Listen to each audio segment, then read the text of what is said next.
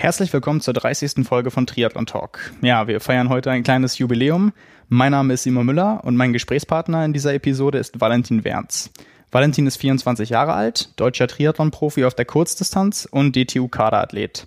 2019 machte er mit seiner starken Entwicklung bereits mehrfach auf sich aufmerksam, als er bei den beiden Weltcups in Australien auf Platz 3 in Mooloolaba und auf Platz 6 in New Plymouth landete Darüber hinaus präsentierte er sich bei den Rennen der deutschen Mixed-Staffel im Rahmen der World Triathlon Mixed Relay Series in Abu Dhabi und Nottingham in starker Verfassung und machte deutlich, dass man ihn in Zukunft für internationale Top-Platzierungen durchaus auf der Rechnung haben sollte.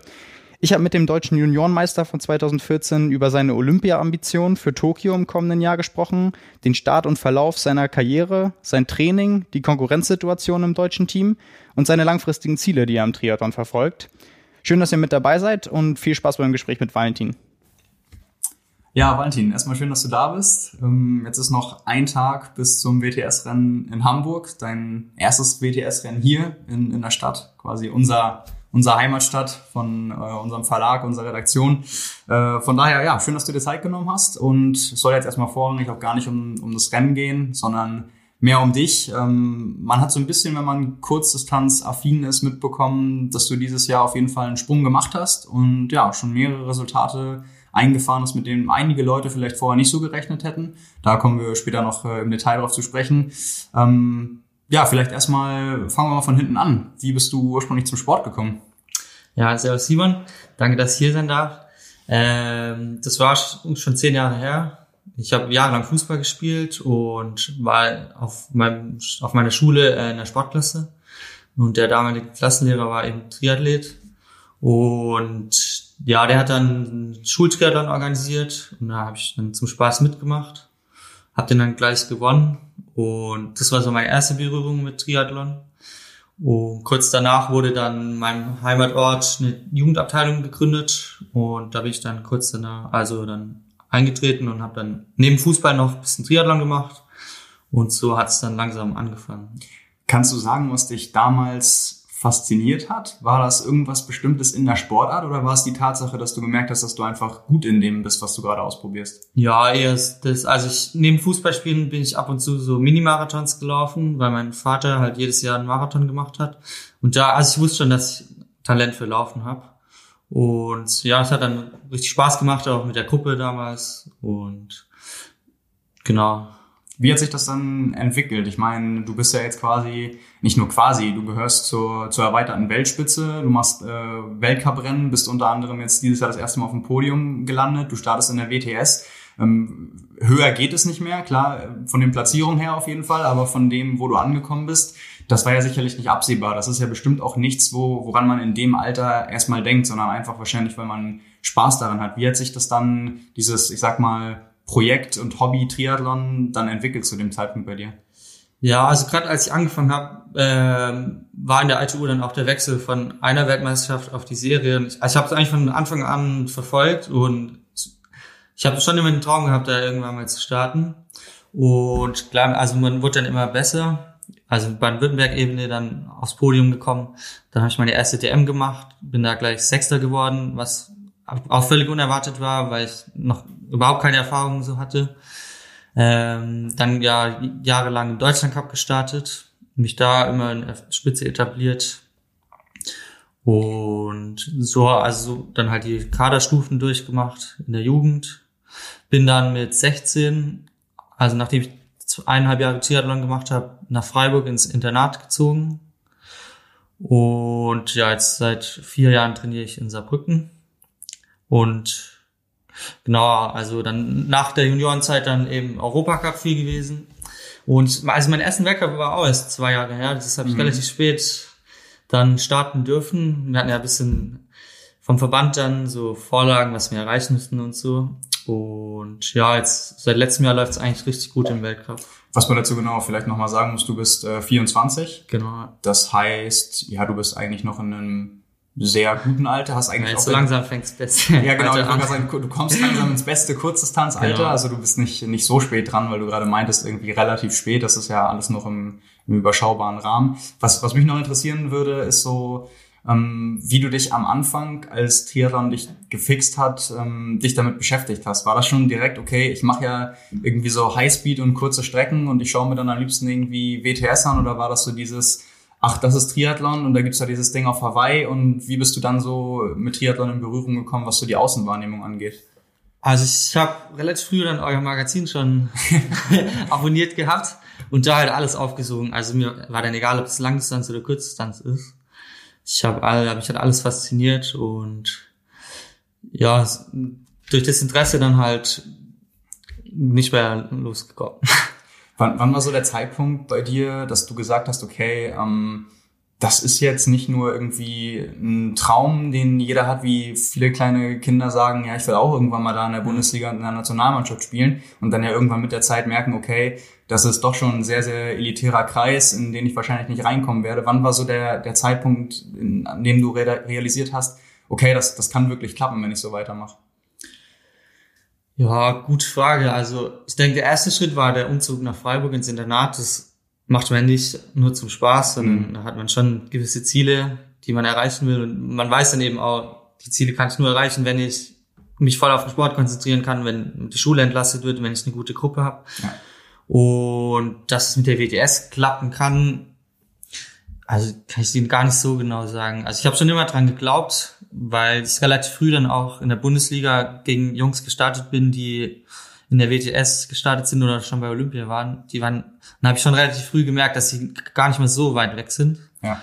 Und ja. Aber vielleicht auch, auch vor so einem Umzug und der Entscheidung, dass du, also Sportinternat bedeutet ja auch in erster Linie Sport und dann spätestens da ist ja auch die, wie du schon gesagt hast, die Zielausrichtung, okay, es soll mal Richtung Profisport gehen, aber die, die Entscheidung davor, also dass du diesen Schritt machen willst, war das schon zu dem Zeitpunkt, wo du weit vorn bei Deutschland Cup Rennen gelandet bist? Weil das ist ja dann auch schon ziemlich jung, also da müsstest du ja irgendwie 14, 15 gewesen nee, sein. Nee, ich glaube, ich war 16, als ich nach Freiburg bin. Ja. Und ja, nachdem die erste DM so gut lief und dann die zweite, glaube ich, auch, war dann ja der Schritt dann halt der nächste Schritt war dann halt, mhm. nach Freiburg zu gehen. Ja. Und ja, jetzt, seitdem ich in Saarbrücken bin, also ich, am Anfang an Saarbrücken habe ich mich noch nicht so als Triathlon-Profi gesehen. Da mhm. war ich eher noch so ein bisschen Studium und Triathlon. Und eigentlich erst seit zwei, drei Jahren habe ich so für mich ja wirklich so geschnallt, ja. Mhm. Du musst echt gucken, dass du Sponsoren findest und dass dein Umfeld passt. Jetzt ja. habe ich einen Manager seit geraumer Zeit, mit dem, also ging auch noch mal was so ja. in die richtige Richtung. Ja. Und das hat sich so langsam halt entwickelt. Ja. Ich glaube, der, der erste richtig große Erfolg, den du dann hattest, war 2014 Mixed Relay Europameister. Genau, ja. Wie hast du das da erlebt? Vor allem, weil das ja auch, das war ja der erste für dich große Erfolg, den du dann gleich, ja, so im, im Team gefeiert hast. Was war das für ein Gefühl? Ja, war ein mega Rennen. Also das Einzelrennen lief ganz gut, da war ich 15. glaube ich, mhm. mit der Zeitstaffel noch. Und ja, die Staffel war dann, eigentlich die Franzosen waren so übermächtig, eigentlich im Vorhinein, weil die drei Athleten auf dem Podium gehabt und mhm. wir Deutschen nicht. Und als wir die dann geschlagen haben, es war schon ein richtig cooles Gefühl. Und ja, hat dann auch richtig Motivation gegeben, dann dran zu bleiben. Bin dann äh, kurz darauf noch deutscher Meister geworden. Mhm. Habe mich dafür die WM qualifiziert und konnte da dann aber leider nicht starten, weil ich verletzt war. Ja. Ja, Verletzung ist auch so ein Thema. Im Triathlon war ich auch nicht lang nicht verschont und ein Grund, warum es jetzt so gut läuft, ist, dass ich einen relativ langen Zeitraum nicht verletzt war. Ja. Ja, du hattest, ich glaube, immer mal wieder ähm, nicht für, oder hattest du mal für eine ganz lange Zeit Probleme oder war das nee, so? Nee, also so ein Ermüdungsbruch oder so hatte ich noch nie. Ich hatte ja. äh, Schienbein hatte ich ab und zu mal. Dann zur WM konnte ich nicht, weil ich am Knie eine mhm. Entzündung hatte. Also so kleinere Verletzungen, aber das summiert sich dann halt auch auf, wenn du dann im Winter nicht komplett trainieren kannst und das merkt man dann schon natürlich. Würdest du im Nachhinein irgendwie sagen, dass es gab bestimmte Faktoren, warum das so gekommen ist? Also so, was weiß ich, fehlende Trainingsintelligenz, du hast äh, immer mehr gemacht, als der Trainer aufgeschrieben hat. Du hast immer, äh, bist das härter gelaufen. Also das, die, die meisten Verletzungen kommen ja dann eher vom, vom Laufen. Laufen. Ja. Und äh, was du ja gerade meintest, sind ja auch eher so klassische Laufverletzungen. Ja. Ähm, wie hast du das so wahrgenommen? Und vor allem, wie, wie bist du mit dieser Zeit dann noch umgegangen? Also gerade in Anbetracht dessen, du hast ja irgendwann dich dazu entschieden, vieles auf den Sport zu setzen. Und äh, da sind ja Verletzungen immer schon ziemlich große Rückschläge eigentlich. Ja, richtig. Aber das Gute am Triathlon ist ja, dass es nur eine Disziplin ist. Man, also man kann eigentlich immer irgendwas machen. Ja. Also ich glaube jetzt nicht, dass ich verletzt war, weil ich zu viel Umfang geballert habe. Also wir haben schon relativ viel trainiert immer, aber im Laufen jetzt nie so die Kilometer geschrubbt. Ja. Ähm, ja, in Saarbrücken haben wir einen ganz guten Orthopäden. Und seitdem ich bei denen bin, eigentlich hat er es ganz gut im Griff mit mir, mit Einlagen und Laufstilanalyse passenden Laufschuhen. Also wenn man da ein bisschen Zeit investiert und einen guten Orthopäden hat, dann kann man da schon gut gegenwirken. Mhm. Du hast gerade angesprochen schon, äh, du hast die WM leider verpasst, bist in dem Jahr aber Junioren deutscher Meister geworden. Das ist ja, ich könnte mir vorstellen, das ist ja so ein, ja, im Englischen würde man sagen, Breakthrough-Event gewesen. Also so für, für den Kopf auch einfach so der, der Durchbruch, die Bestätigung, okay, in der, ich sag mal, Altersklasse, in der ich bin, bin ich quasi der Beste. Also klar, man kann immer nur die schlagen, die am Start sind. Jetzt kann, also brauchst mir jetzt nicht kommen mit fünf Leute waren nicht am Start, so das ist erstmal völlig egal jetzt. Ähm, wie hast du das dann dann aufgenommen? Also was hat das mit dir gemacht und vielleicht auch mit deinem Selbstbewusstsein? Ja, also das war jetzt mein letztes Rennen als Junior mhm. sozusagen im Deutschland Cup. Ich habe davor noch nie eins gewonnen. Mhm. Ich war ein paar Mal Zweiter und Dritter. Und ja, dass da dann mit dem Sieg geklappt hat, war natürlich schon richtig gut. Und ja, es, es hat dann schon nochmal Motivation gegeben, aber so, das war jetzt nicht so der Aha-Effekt und okay. ich bin der Allergeilste, weil ich weiß ganz genau, dass es noch nee, richtig aber, viele andere gab. Ja klar, aber gerade weil du meinst, du hast vorher noch nie ein Rennen gewonnen. Also klar, wenn du sonst immer auch alle Rennen gewonnen hättest, dann wäre so, okay, ich, ich muss jetzt sowieso gewinnen, weil das wird eh von mir erwartet. Das wäre schon so ein, so ein bisschen eine Überraschung, oder? Ja, also ich habe schon gewusst, dass wenn es gut läuft, dass ich mitlaufen kann um Sieg. Und wir waren dann eine, als kleine Gruppe auf dem Rad und dann war es relativ safe, dass ich dann ja. aber, als Erster ins Ziel komme. Ja. Aber dann, das war ja auch so, so die, die Zeit für dich, wo du wusstest, okay, das bleibt jetzt nicht nur auf, auf nationaler Ebene, sondern äh, das geht auch dann auf, im, in den Einzelrennen in die richtige Richtung. Mhm. Ähm, dann ist ein bisschen Zeit ins Land gegangen und ich glaube, das, was dann für dich so ein, ja, bis dahin dein größter Erfolg war, war dein äh, erster Europacup-Sieg? Oder ähm, ja. Das war dann halt, also die DM war ja 2014, ja. erster Europacup-Sieg war halt 2017. 2017 ja. Und, ja, zwischendrin, äh, ja, eben dann nach der DM, den Winter, wo ich dann im ersten Jahr 23 war, haben wir eigentlich schon richtig gut trainiert gehabt und dann war auch klar, dass wir relativ früh in die Europacup-Saison einsteigen. Das lief dann eigentlich auch ganz gut. Ja. Das waren, also ich würde sagen, das waren meine besten olympischen Distanzen, die ich bisher gemacht habe. Ja. Mittlerweile geht der Trend ja Richtung Sprintdistanz und ja, und dann eben auch Verletzungen gehabt, zu, einen Ticken zu viel Wettkämpfe gemacht. Hm. Und dann die, ja, die zwei, drei Jahre, das war, also da war, war ich schon in Saarbrücken. Und also Training war schon immer richtig gut, aber so ein Wettkampf hat es dann wirklich nie, also international nie wirklich funktionieren wollen. Ja. Und genau, dann in Tartu dann der erste Sieg war auch etwas überraschend. Da war ich ein bisschen unter Zugzwang. hab gewusst, dass ich dann ein richtig gutes Ergebnis machen muss, wenn ich im Weltcup starten will oder weiter, weiter oben. Und ja, genau. Hab dann Ende des Jahres nochmal beim Europacup aufs Podium gekommen und damit dann bin ich dann wieder in den, also in Kader aufgenommen worden. Ja. Du hast, genau, ich, du bist, glaube ich, 2013 in den C-Kader berufen worden, erstmal. Und dann. Ja, davor, davor DC-Kader, dann. Ja. C-Kader, genau. Also, es, ich war jetzt nicht, ich bin jetzt nicht die ganze Zeit im Kader gewesen. Mhm, ne? ja. Also, die 23-Zeit war ich immer ein Jahr drin, ein Jahr nicht. Ja.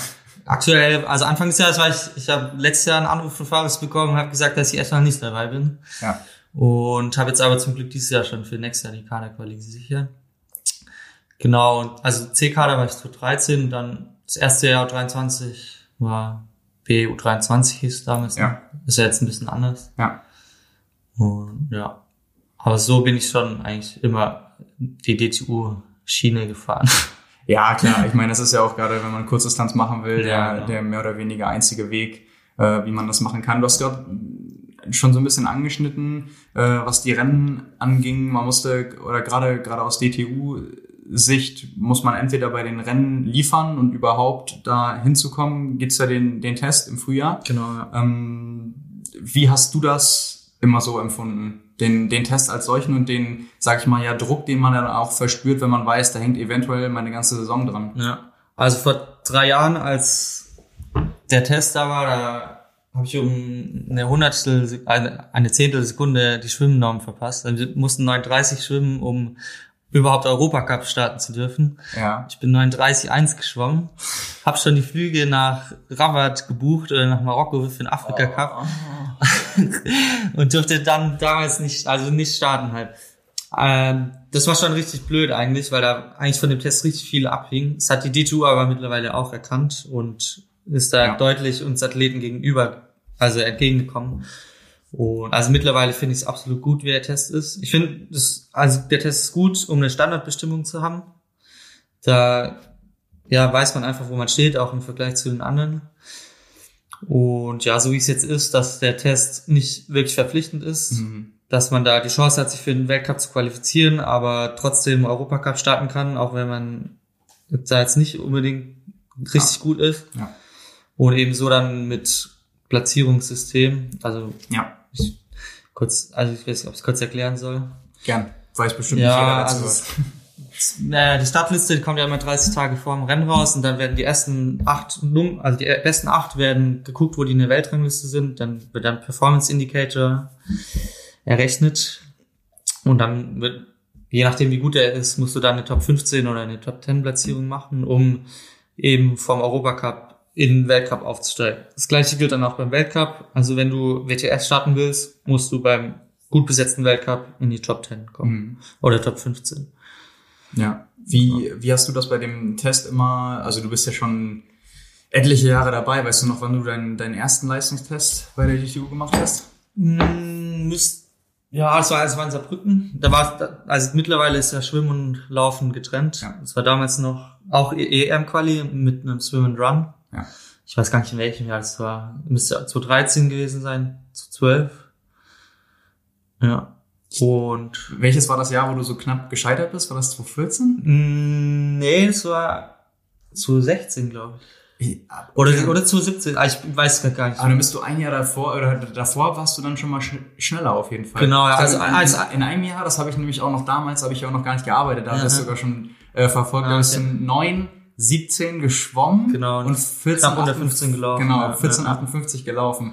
Weil äh, damals war ich relativ neu im, Ja. im Triathlon und habe dann mal geguckt, was so die Leute in dem, weil wir sind ja auch ein ähnliches Alter tatsächlich. Ähm, was die so machen und hab, konnte mir dann nicht vorstellen, wie man äh, so schnell, also schwimmen sowieso nicht, aber zu der Zeit auch nicht, wie man so schnell laufen kann. Äh, das ist ganz witzig, das habe ich e- extra jetzt vor dem Gespräch nochmal angeguckt, weil ich mich Ja. genau daran erinnern konnte, dass ich das da gesehen habe damals. Äh, ja, witzige Geschichte, aber das... Ähm, Nee, das war also, ich glaube, das war, war 2015, als ich gewonnen habe. Ja, genau. Und 2016, als ich so knapp dran vorbeigeschrammt Okay. bin. Ja, ich dachte gerade, weil, weil du da äh, Nee, das, also, langsamer warst, Ja, dass es ja. vielleicht davor war, aber... nee, war, also, ja. ja, okay. ja, das war schon richtig cool. Also habe dann auch gewonnen im Zielsport gegen Lasse Priester. Ja, genau. So, ich glaube, es war damals dann auch die schnellste Zeit, die jemals einer geschafft hat, zusammen addiert. Ja. Mittlerweile war Justus und Jonas noch schneller. Aber Ja. ja. es gibt dann natürlich auch, also wenn es da so gut läuft, dann weißt du, dass du mitmischen kannst und gibt dann Ja, auch richtig. Motivation. Ne? Wie, wie kritisch siehst du das oder siehst du es überhaupt kritisch, dass quasi auf dem Rad nichts abgefragt wird an Leistungsdaten? Weil das wird ja, also das wird ja total außen vor Ja, es wird ja Das ist einfach wirklich, weggestrichen, ja. ja, genau. Ja, das kann man so oder so sehen. Organisatorisch ist natürlich ein deutlich Mehraufwand, das auch noch abzutesten. Und ja, also mittlerweile auf der Kurzdistanz geht's natürlich deutlich mehr ab, als noch vor zehn Jahren der Fall war auf dem Rad. Gerade durch die Norweger oder Richard Murray oder auch der Jonas Schomburg macht gerade ordentlich, ordentlich Radar. Und also Radfahren ist schon enorm wichtig, aber man kann schon an, anhand der Schwimm- und Laufzeiten sagen, ob ob man da mitmischen kann oder nicht. Weil wenn du eine 10 Minuten schwimmst auf 800 Meter, dann brauchst du keine WTS starten, dann sind die zwei Gruppen weg und Ja. das war's. Also ja. Also ich, ich, ich sehe es ähm, ich sehe es ähnlich, dass es ähm, bestimmt schwierig ist, das auch für die Masse an Athleten irgendwie zu organisieren. Ja. Was ich aber, glaube ich, schwierig finde, ist so dieses natürlich jetzt, das wurde ja auch schon an, an mehreren Stellen immer mal wieder diskutiert, ähm, kann man die Sportler normal diagnostizieren? Hast du einfach einen, einen Radfitnessstand? Dann hättest du wenigstens die Grundfitness. Jetzt kann man natürlich auch so argumentieren, bei den Rennen hast du es manchmal, dass du innerhalb von wenigen Minuten 15 mal über 1000 Watt treten musst Ja. durch die ganzen Antritte. Das ist natürlich nichts, was bei einem Stufentest abgefragt wird. Also es sind ganz andere Fähigkeiten, die du brauchst. Ähm, von daher müsste man sich halt irgendwie überlegen, was da das, das Testlayout ist. Aber würdest du grundsätzlich sagen, um, um erstmal festzustellen, okay, da ist, da ist so eine Grundfitness, dass man überhaupt die, die Leistung, die man ansatzweise erbringen muss, dass man sehen kann, weil wenn da jemand total durchs Raster fällt, dann kann der ja trotzdem gut schwimmen, wenn der halt die Gruppe Richtig, auf gar keinen Fall Also ich, halten kann. ich sag mal, Mario Mola und ein Richard Murray hätten vor zwei Jahren in Deutschland nicht in der WTS starten dürfen, weil die den, Ja. die Schwimmzeit nicht geschafft hätten. genau. Also es, ja, es muss man schon gar so kritisch sehen. Jetzt dieses Jahr die Junioren haben, also früher war die Junioren Europa Cup, äh, EM Quali auch immer beim Test. Dieses Ja. Jahr haben sie zum ersten Mal noch einen extra Test gemacht, wo ein Triathlon war, Ja. was ich auch ganz gut fand. Und ja, also klar, der Test, wenn man nur läuft und nur schwimmt, ist, man sieht, was man in der Einzeldisziplin zeigen kann, aber ähm, Triathlon ist natürlich immer noch mal was anderes. Und klar gibt's Athleten, die beim Test nicht unbedingt gut werden, aber in der WTS dann trotzdem halbwegs.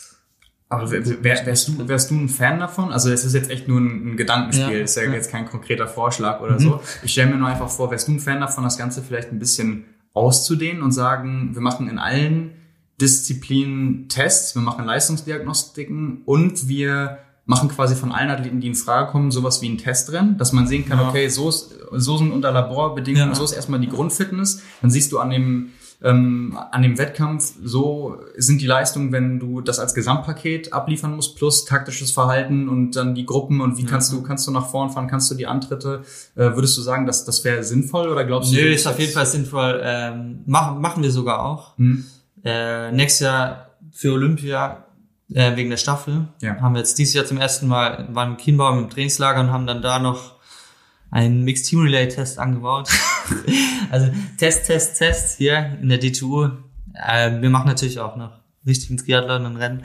Ähm, ja, also bei dem Test in Kienbaum, da ist es dann schon so die Radstrecke und die Strecke, also allgemein die Distanz ist dann schon so angepasst auf die Anforderungen, die wir dann wirklich haben. Ja, also würdest du generell sagen, da wurde sich in den letzten Jahren auch mehr Gedanken drüber gemacht und so wie es jetzt ist, auch dass es ein bisschen offener und loser ist, Ja. das kommt den Sportlern und auch aus deiner Genau, Sicht ja. eher entgegen. Ne? Ja, finde ich gut und also vor allem auch, dass man vergleichen kann, wenn wir da alle zusammen starten, dass man dann sieht. Ich habe zum Beispiel gesehen, dass ich noch ein bisschen auf dem Rad arbeiten muss. also zum Einzelzeitfahren so. ja. Und genau. Wo hast du das dran festgestellt? Ja, die anderen waren 20 Sekunden schneller. Habt ihr ein Einzelzeitfahren gemacht? Ja, also wir sind alle Minute gestartet. Ja. Ich waren 300 Schwimmen, sechs oder sieben Kilometer Radfahren und zwei Laufen. Also jeder als Time Trial quasi. Genau, ja. ja. War also, die Strecke war schon anspruchsvoll ja. und ja. Wie bist du so Richtung Daten eingestellt, wenn ich dich jetzt nach deiner Wattzeit frage? Sagst du das oder sagst du es nicht? Ich würde es dir gerne sagen, aber mein Stages hat nicht funktioniert. Okay. wie, ich überlege, Aber- wie, wie lange ist man da unterwegs? Das sind ja, da bist du Zehn ja Minuten, zehn. Minuten, ne? Ja. Also ich es sind nur, also zwischen 300 und 340 so. Also es ist nicht so abartig viel. ja. Ich weiß nicht, was der Jonas Schomburg oder der Jonas Breindinger da treten. Sicherlich noch ein bisschen mehr. ja. Du wiegst aber auch nicht so viel, ne? Ich glaube irgendwie um Ja, um ist die 70 Kilo, ja. Ja. Ist ja auch noch überschaubar. Ähm, ja, aber ich meine, nichtsdestotrotz, ist gerade bei dir so, wenn wir schon äh, gerade mal bei Mixed Relay sind, ähm, du bist ja zweimal dieses Jahr gestartet Mhm. äh, in, der, in der WTS bei den Relay-Rennen, ohne dass du bei dem jeweiligen Wochenende den Einzelstart gemacht hast. Also klar, Leeds und Nottingham war getrennt, ähm, aber du bist in Yokohama gestartet, hast aber in Abu Dhabi und Nottingham ähm, Team Relay mitgemacht. Das lässt ja eigentlich eher darauf schließen, dass du so jemand bist, der gerade in der DTU auch für, für diese super kurzen Distanzen eher ganz oben auf der Liste stehst, oder? Ja, ganz oben will ich es nicht sagen. Relativ weit oben. nee, also wenn ich, wenn ich gebraucht wird, war ich jetzt dieses Jahr da Mhm. und habe geliefert. Äh, ja, Abu Dhabi war ganz cool. Also sind wir Fünfter geworden. Nottingham auch. Und ja, ich denke schon, dass wir die kurzen Sachen eher liegen. So bei der olympischen Distanz fehlt mir noch ein bisschen die Substanz. Ja. Da habe ich jetzt, also ja, die richtig guten Ergebnisse waren halt immer nur auf der Sprintdistanz. Ka- Kannst du das, kannst du da Rückschlüsse irgendwie ziehen, dass du sagst, okay, den, den Umfang, den du trainierst, das macht schon Sinn, dass du eher auf der, auf der Sprintdistanz dich wohler fühl, fühlst? Oder ist es einfach so, glaubst du, das, das kommt einfach mit der Zeit? Ja, also ich bin, also mit der Zeit, ich mache es auch schon ein bisschen länger. Ähm, ich denke, es liegt daran, dass mir, dass der Trend einfach Richtung Supersprint und Sprintdistanz geht. Mhm. Also ich mache zwei oder drei Olympische im Jahr Ja. und der Rest ist alles Sprintdistanzen. Und ja, das Ziel ist jetzt schon dann in Tokio hoffentlich eine richtig gute Olympische hinzulegen. Ich habe schon, also schon gezeigt, dass ich ganz gut die 10 Kilometer laufen kann beim Silvesterlauf dieses Jahr. Ich knapp, also knapp an die 30 Minuten gelaufen. 30, 40? Genau, war ein bisschen zu lang. Also. Ja. Und ja, aber im Triathlon muss man das halt an- auch mal noch. Ja, aber geht, geht ja definitiv in die richtige Richtung. Ja. Wir sind gerade so ein bisschen in die äh, Gegenwart schon abgedriftet. Äh, wir waren stehen geblieben bei dem ersten Welt, äh, bei dem ersten Europacup-Sieg. Ähm, das nächste, was dann passiert ist, ist, dass du Weltcup gestartet bist Genau. und äh, relativ kurze Zeit später, also eine Saison danach, auch das erste Mal in der WTS. Ich glaube, dein erstes WTS-Rennen war 2018 in Äh, letzter Edmonton. Edmonton. Genau, ja.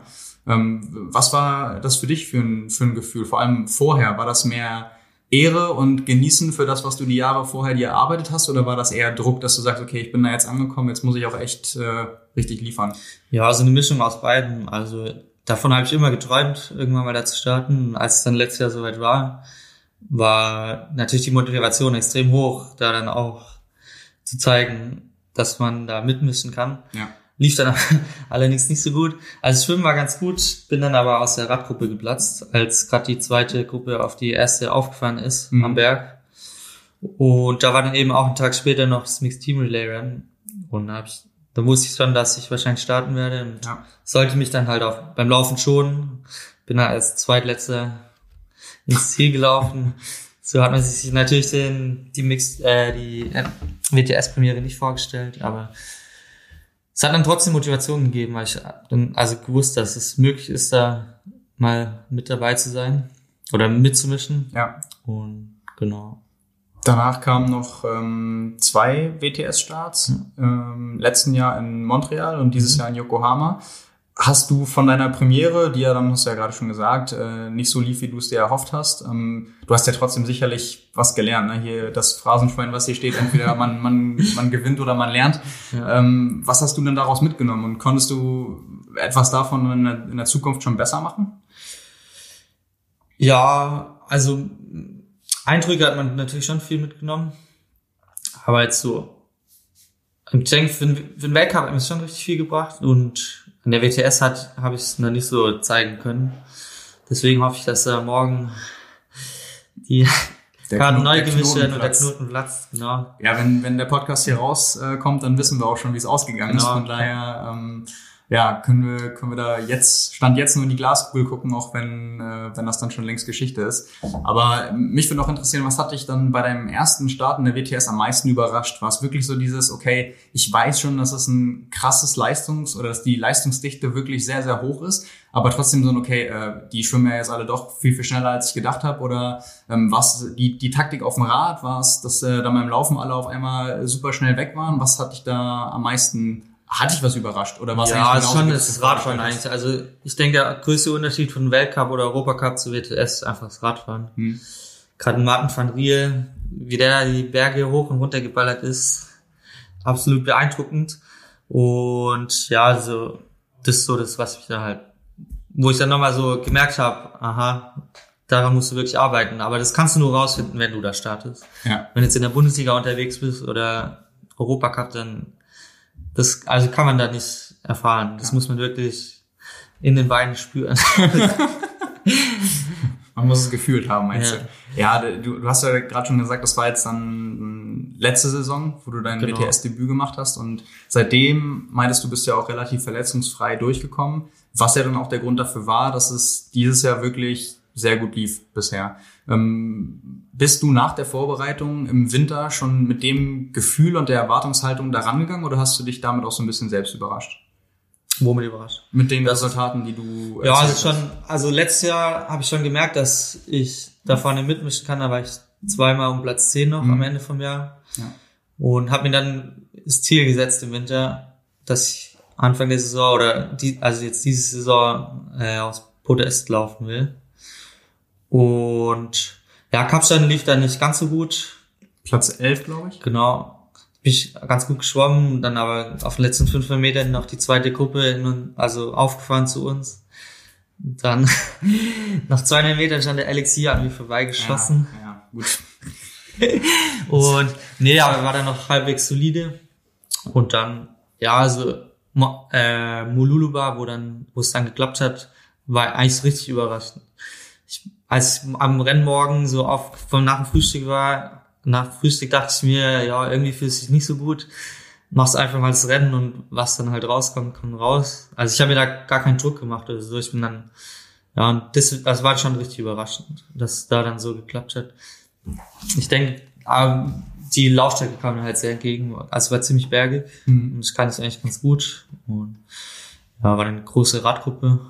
Und dann Ja, manch, manchmal sind das die, die besten Rennen, wo man vorher nicht sagt, es muss heute unbedingt klappen, Mhm. sondern wo man einfach mal schaut, schaut, was geht. War das dann für dich so ein, äh, so ein Moment, wo du dann die Bestätigung für das bekommen hast, was du eigentlich für dich selbst schon, schon wusstest, dass du das, das Podium bei solchen Rennen auch machen kannst?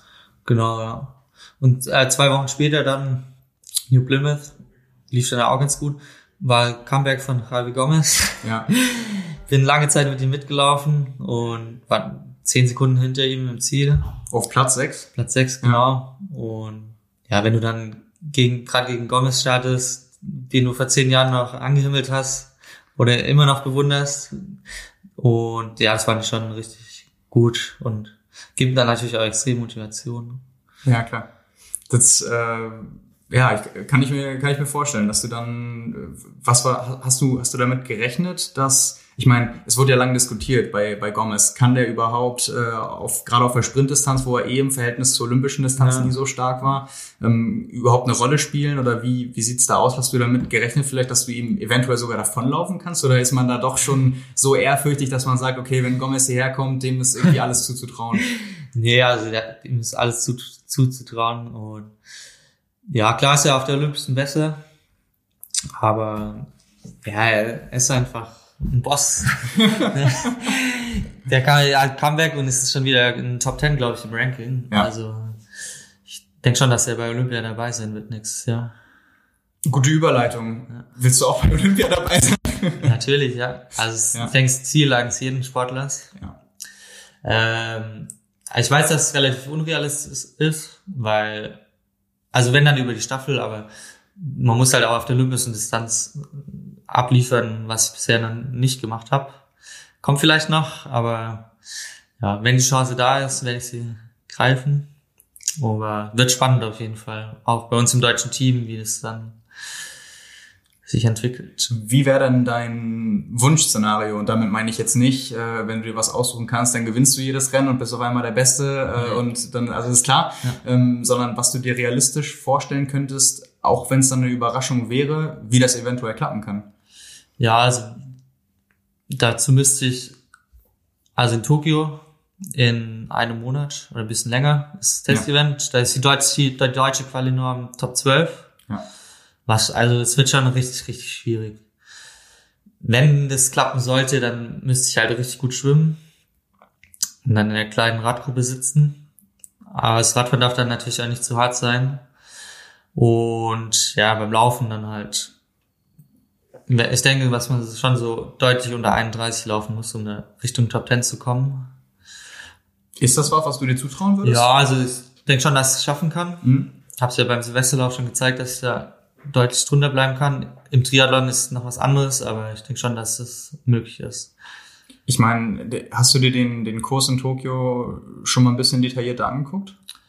Äh, ja, ich war dieses Jahr in Yokohama schon. Ja. Bin jetzt aber nicht extra hingefahren, um es anzuschauen, aber ich habe mir schon die Maps angeguckt. Die Radstrecke ist natürlich schon heftig. Also viele Turns und Kurven und Dafür ja. aber relativ flach oder genau. eigentlich ja, komplett flach, flach mehr oder weniger. Ähm, würdest du sagen, dass dir so ein Kurs entgegenkommt oder ist es gerade so dieses, okay, wenn aus der Kurve raus immer wieder beschleunigt wird, dass es genau das ist, was dir die Beine dann auch müde machen können? Ja, es macht sicherlich die Beine müde, aber ich denke, wenn es relativ unrhythmisch ist, kommt mir es eher entgegen. Mhm. Aber ja, wird man dann sehen beim Testevent, wie es dann letztendlich kommt. Du, du hast schon gesagt, äh, olympische Distanz ist äh, eher für dich ja noch so im Vergleich zur Sprintdistanz ein bisschen, ist dir noch unangenehmer. Ja. Ähm, jetzt war ja auch häufiger mal die Diskussion, ob das, es ist ja eigentlich ein Widerspruch in sich, es heißt ja olympische Distanz, weil es bei Olympia ist, aber es war ja kurze Zeit mal die Diskussion, ob die Sprintdistanz olympisch wird, eventuell. Ja. Hast du das ein bisschen verfolgt zu der Zeit? Nicht wirklich eigentlich, ne. Ich hätte jetzt also, mir nämlich gedacht, dass du, du, einer derjenigen dann gewesen wärst, die so äh, in nee, die, nee, Luft springen und klatschen und dann jeden, jeden Abend äh, vorm zu Bett gehen irgendwie nee, nee, ein Gebet schicken, dass das passiert. Nee, also man hat schon die Ziele, man will ja mal besser werden. Und wenn ja. ich sehe, dass ich auf der olympischen Distanz noch Potenzial habe und mein Ziel ist natürlich da, dann irgendwann Anschluss zu finden. Und das ist auch, was einen antreibt. Und also ich. Du willst nicht den einfachen Weg. Nein, absolut ja. nicht. Stehst du da eng im, im, Austausch mit deinem Trainer? Vielleicht kannst du noch einmal gleich sagen, wer ja. dich trainiert und ähm, gibt es da konkrete Wege, wo du sagst, okay, ähm, das müsste ich tun, um in naher Zukunft auch auf der olympischen Distanz besser zu werden? Ja, also ich werde vom Christian Weimer trainiert und ja, wir machen da schon zusammen, setzen uns zusammen und gucken, was, was gut läuft, was nicht so gut läuft und sind da auch natürlich schon dran. Das ist, also man muss ja jetzt nicht komplett anders trainieren, ja, um auf der Olympischen erfolgreich zu sein. Aber nee, wir sind da dran und bin gespannt, wie es dann. Also es kommen noch ein, zwei olympische Distanzen auf mich zu dieses Jahr. Also gerade Tokio, dann Lausanne werde ich wahrscheinlich das Grand Final starten mhm. und vermutlich noch den Weltcup in Weihai. Ich glaube, es ist auch eine olympische. Also ja. kommen noch ein paar Chancen auf mich zu, wo ich es zeigen kann und dann wird sich wird sich zeigen, ob man gut gearbeitet hat oder nicht. Ja, mich würde noch äh, interessieren, wie du so die, die Stimmung im, im Team auffährst. Du hast schon gerade gesagt, äh, es wird im Team auch spannend um mhm. die Plätze. Einmal, wie viele es gibt, wer es schafft und wie es letztendlich besetzt wird. Ist es etwas, was so ein bisschen jetzt gerade im Jahr vor Olympia, was ja dann auch äh, was anderes ist als die Stimmung, die direkt nach Olympia herrscht, wenn man weiß, okay, das ist eigentlich noch alles ziemlich weit mhm. hin.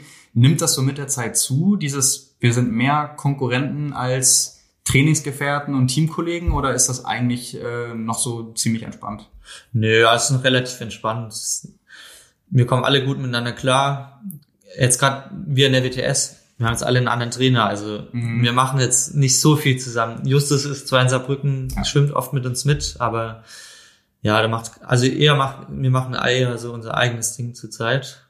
Aber wenn wir hier zusammen sind, dann ist es trotzdem immer richtig cool und wir motivieren uns dann gegenseitig, aber es ist nicht so das überkrasse Konkurrenzdenken. Ja. Du hast äh, mir vorhin schon erzählt, jetzt nach dem äh, WTS-Rennen in Hamburg gehst du nach St. Moritz ins Trainingslager. Genau, ja. Ähm, hast du bisher schon Erfahrungen mit Höhentraining gemacht und wenn ja, welche? Ja, also wir waren die letzten drei Jahre im Winter immer im Höhentrainingslager zum Skilanglaufen. Hm. Jetzt im Sommer war ich noch nie, weil also es ist relativ schwierig, es immer unterzukriegen, wenn du viele Wettkämpfe machst. Ja. Aber jetzt gerade vom Testevent passt es ganz gut rein, dann nochmal eine Trainingsphase zu haben. Und ja, freue mich schon richtig drauf. Ich werde dann mit dem Justus Nieschlag, dem Matthias Steinwatter und dem Chaos Silva vor Ort sein. Und ja, bin mal gespannt, wie das dann anschlägt. Aber also Erfahrungen habe ich bisher immer eigentlich nur gute gemacht mit Höhentraining. Wie, wie lange seid ihr da? Drei Wochen. Ja. Hast du, ähm, also ich war ja für, für eine Reportage bei den Norwegern ja, ja. In, der, in der Höhe und ähm, die haben mir zum Beispiel auch gesagt, dass äh, nach ihrer Erfahrung der Unterschied zwischen, ich glaube, St. Moritz ist so knapp 1900 Meter. Ja, ein bisschen und, weniger noch, glaube ich. Ja, 1000, 1800 ja, irgendwas. Ja. Und äh, Sierra Nevada, das Trainingszentrum ist auf 2320 Meter Höhe und die haben mir dann auch gesagt, diese 300, 400 Meter Unterschied, die man nochmal hat, dass man die ganz krass merkt. Also dass es dann nicht ungewöhnlich ist, dass äh, die ersten drei, vier Tage man super schlecht schläft Ja. und so. Und äh, das habe ich auch tatsächlich gemerkt. Das war ein bisschen blöd, dass sie es mir am ersten Tag gesagt haben. Vielleicht habe ich mich dann ein bisschen zu sehr darauf eingestellt. Ähm, aber ich habe das schon, schon ordentlich gemerkt. Hast du irgendwann mal solche Erfahrungen in der Richtung gemacht, dass sich das auf Schlaf, auf Regeneration ausgewirkt hat? Und so dieses, dieses klassische, okay, man muss alles irgendwie 10 bis 20 Sekunden pro Kilometer langsamer laufen.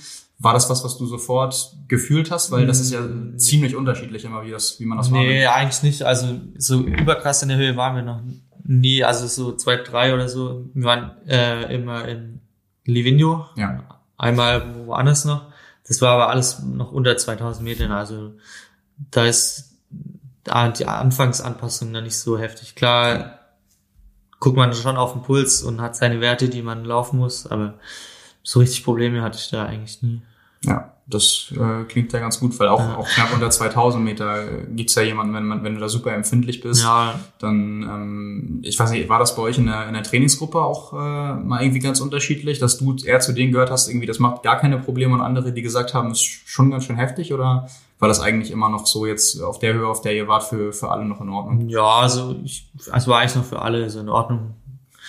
Ich, gibt es ein, zwei, die glaube ich nicht mehr in die Höhe sollen, Ja, weil es eben dann im Nachhinein dann zu weit nach unten ging. Und ja, aber Habt, habt ihr das auch noch irgendwie mit, mit äh, Bluttests und so verbunden, um zu, zu sehen, wie das anschlägt? Oder habt ihr da erstmal einfach... ja, nee, wir haben jeden Morgen äh, Urin und Blut abgenommen. Also Mhm. am Ohrläppchen ein bisschen, das, also reicht ganz wenig. Und dann haben wir dann die Werte halt analysiert. Ja. Es war aber eher noch so im Anfangsstatus, also um eine Grundlage zu haben für spätere Höhentraining. Dann, Ja. Ähm, was ja auch immer für, für Kurzdistanzler ein großes Thema ist, ist so Aufmerksamkeit. Äh, jetzt mal bleiben wir mal in Deutschland. Aufmerksamkeit Kurzdistanz gegen Langdistanz. Ja, wo man äh, sagen muss, ihr habt es als Kurzdistanzler nicht wirklich Ja, einfach richtig, ja. äh, gegen, gegen die großen Namen, die da momentan die letzten Jahre immer Hawaii gewonnen haben. Ähm, ist das für dich ein, ein Thema? Wie, wie stehst du dazu und wie, wie nimmst du das so wahr?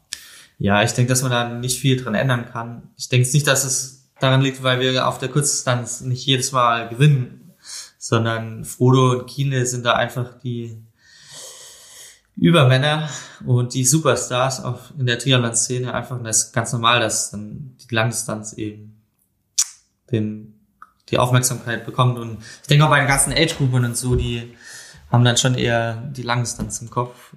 Da haben wir Kurzdistanz ist nicht ganz so einfach, aber Also ich, ich, ich glaube auch, dass ein Punkt ist, dass halt der, der Age Grouper sich eher mit der Langstrecke so ein bisschen identifizieren kann, einfach weil die meisten Leute, außer die, die Einsteiger natürlich, und die Einsteiger, da braucht man nicht dann irgendwie über Kurzdistanz auf eurem Niveau zu reden, weil die machen das, Ja. weil, weil sie nicht weiter schaffen, so nach dem Motto, und erstmal finishen wollen, um in die, die Sportart reinzuschnuppern.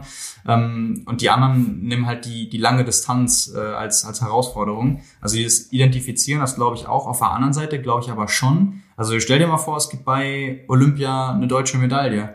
Also meinst du nicht, das würde so in der, in der Aufmerksamkeit oder in der Triathlon-Szene so dafür sorgen, dass ähm, die Kurzdistanz sich darüber noch so einen anderen Stellenwert erarbeiten kann? ja, sicherlich. Und ja, es- ähm, ja, also ich denke, es würde immer so bleiben, dass die Langdistanz mehr einen höheren Stellenwert hat, aber eine Olympiamedaille wird da sicherlich nochmal Aufschwung geben auf der Kurzdistanz.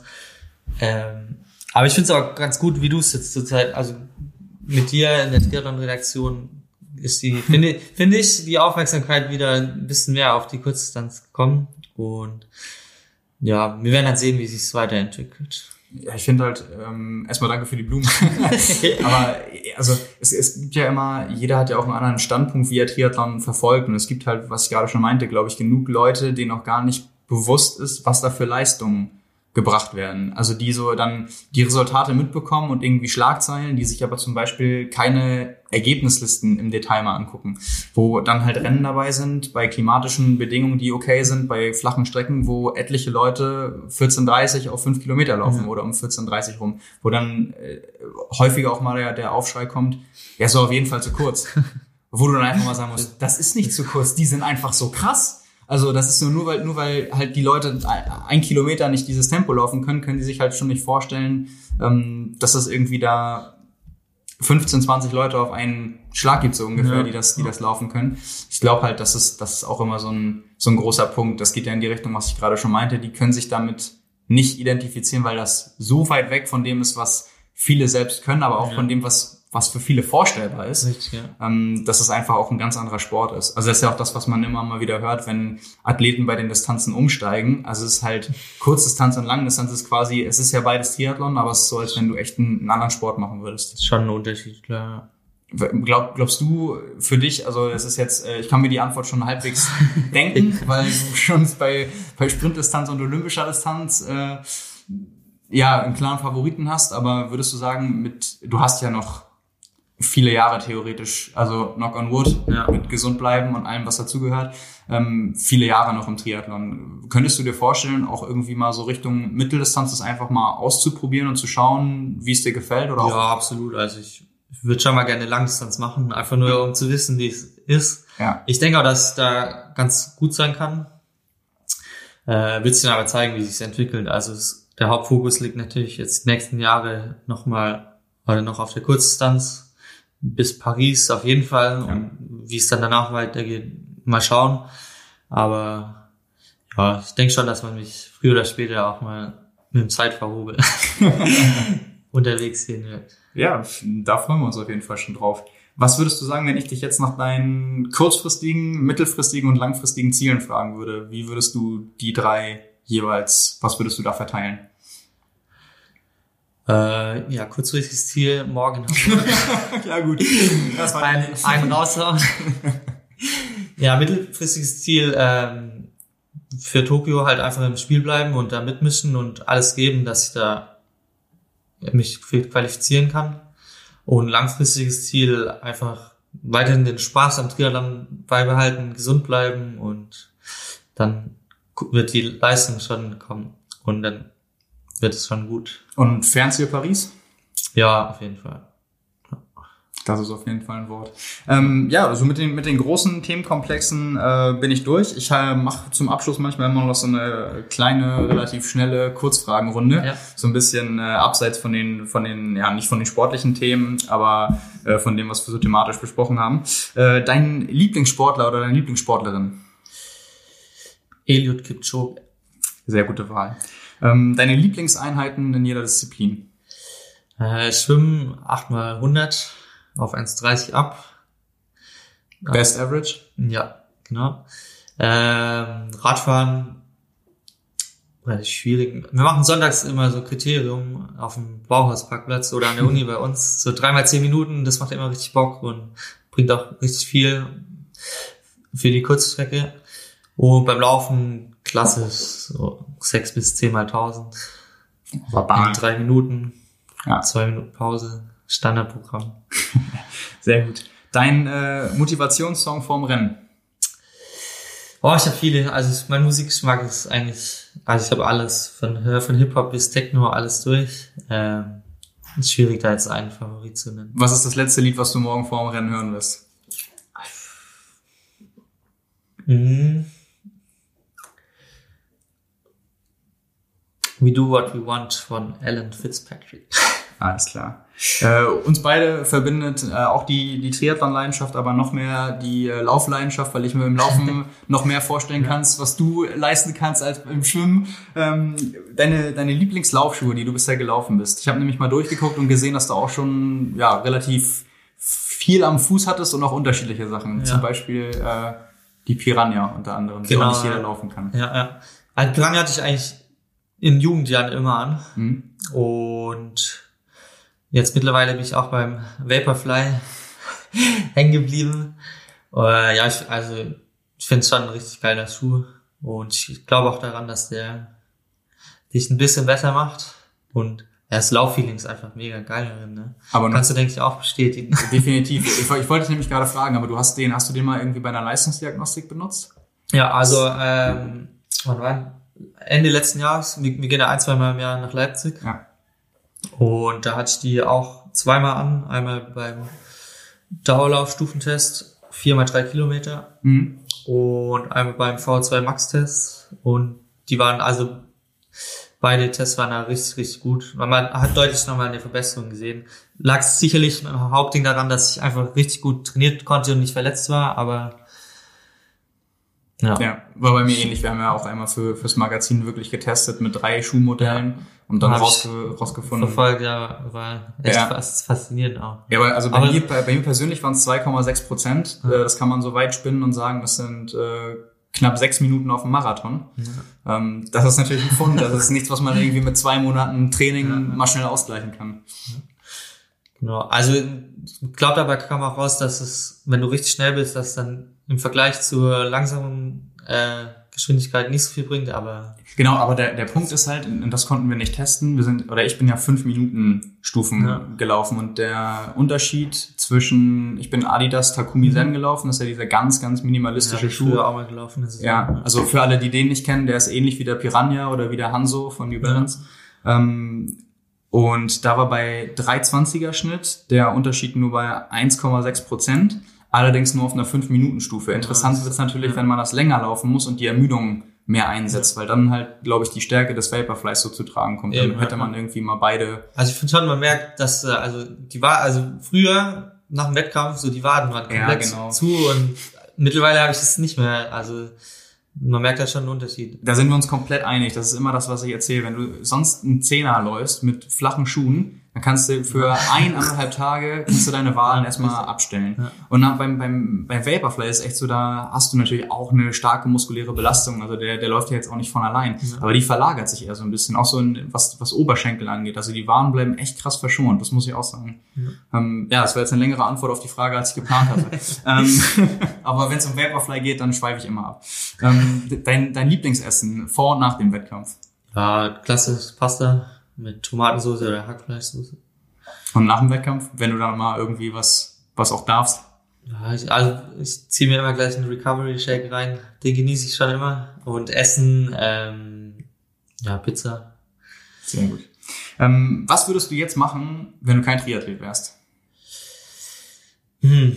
Ich denke, ich würde mein Studium so schnell wie möglich abschließen. Also ich mache ein Fernstudium, bin da auch schon, also ich plane nächstes Jahr damit fertig zu sein. Es geht Ja. dem Ende entgegen. Was studierst du? Äh, BWL. Ja. Und ja, also ich denke, ich würde bei meinem Vater in der Firma arbeiten. Ja. Und nebenher trotzdem Sport machen. Ja, wer, wer weiß. Du wirst es nie rausfinden. ähm, du, du könntest, Abschlussfrage, du könntest einen Menschen aus der Vergangenheit treffen und mit ihm frühstücken gehen und über alles Mögliche reden. Für wen würdest du dich entscheiden? Muss kein Sportler sein. Kann aber. Gute Frage. Hm. Boah, kann ich dir gar nicht so sagen. Ähm, Ich beende das Ding nicht, bevor ich eine Antwort habe. kannst du zusammenschneiden. ähm, hm. Wen würdest du zurückholen? Nee, komm, das Ich, ist. freu, ich will jetzt den nicht auch nennen, aber Nee, das ist. Nee, das so, so, so, spiel, so spielen wir nicht. hm. Kann auch eine, muss nicht Vergangenheit sein, kann auch einfach irgendeine nee, ist, Person sein. ist schon eine gute Frage eigentlich.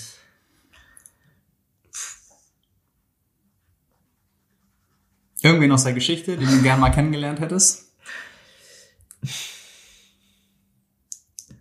Hm. Alter, keine Ahnung. Na gut, ich, ich hab's, ich hab's probiert. ähm, wenn, wenn du, äh, wenn du, wenn dir später was einfällt, schickst du mir das als Sprachnachricht, Ja. dann, dann pack ich das hinten so ganz schlecht. So.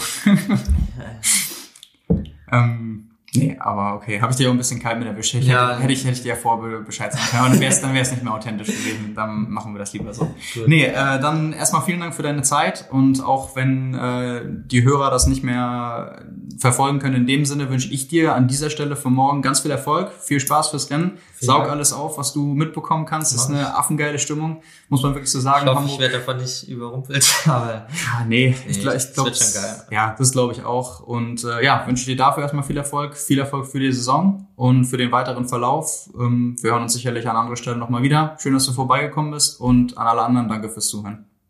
Vielen Dank, dass ich dabei, dabei sein durfte und mach weiter so. Danke, bis zum nächsten Mal. Ciao.